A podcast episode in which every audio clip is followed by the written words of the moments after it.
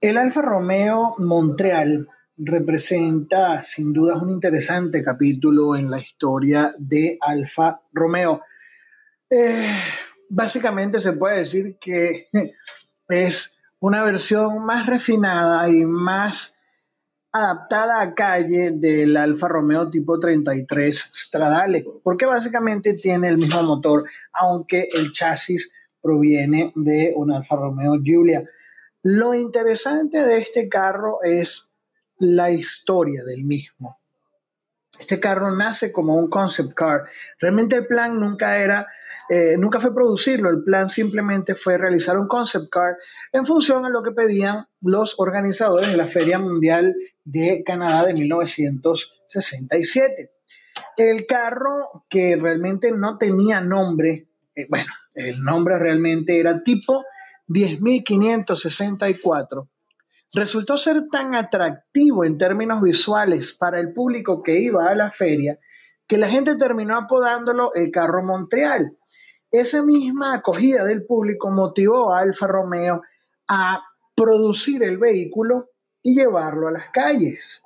El carro es diseñado por Marcello Gandini, el mismo diseñador del eh, Lamborghini Miura, y esta versión de calle, ya eh, oficialmente llamado Alfa Romeo eh, Montreal, eh, va a debutar en el Auto Show de Ginebra de 1970.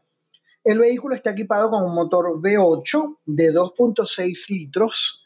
estamos hablando de un vehículo que en términos históricos es importante porque tanto este carro como el tipo 33 Stradale representan el retorno de Alfa Romeo a los motores de 8 cilindros que em, se habían dejado, habían quedado atrás en la historia de la marca en la década de los años 30. Eh, Así que básicamente mm, retornar a este tipo de motores era un paso importante en términos históricos incluso desde el punto de vista de las ambiciones de Alfa Romeo por eh, posicionarse de nuevo eh, en el mismo en los mismos niveles de prestigio que tenía antes de la Segunda Guerra Mundial.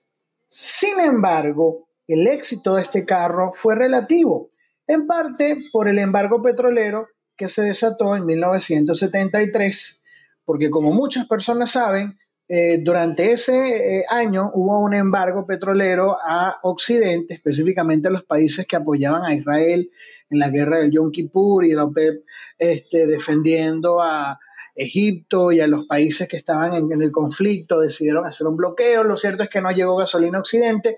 Lo cierto es que todo carro que ahora eh, resultaba ser un eh, automóvil sediento de gasolina no resultaba rentable.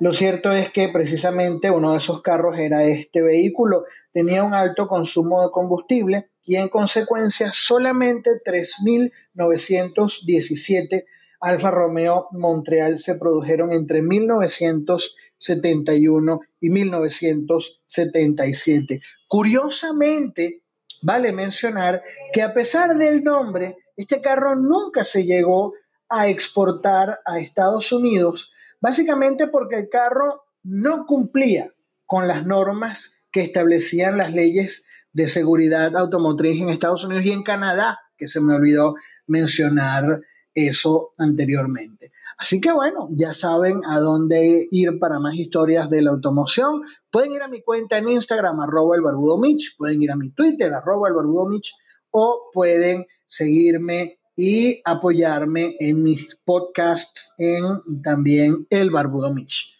Nos estamos hablando. Chao, buen día.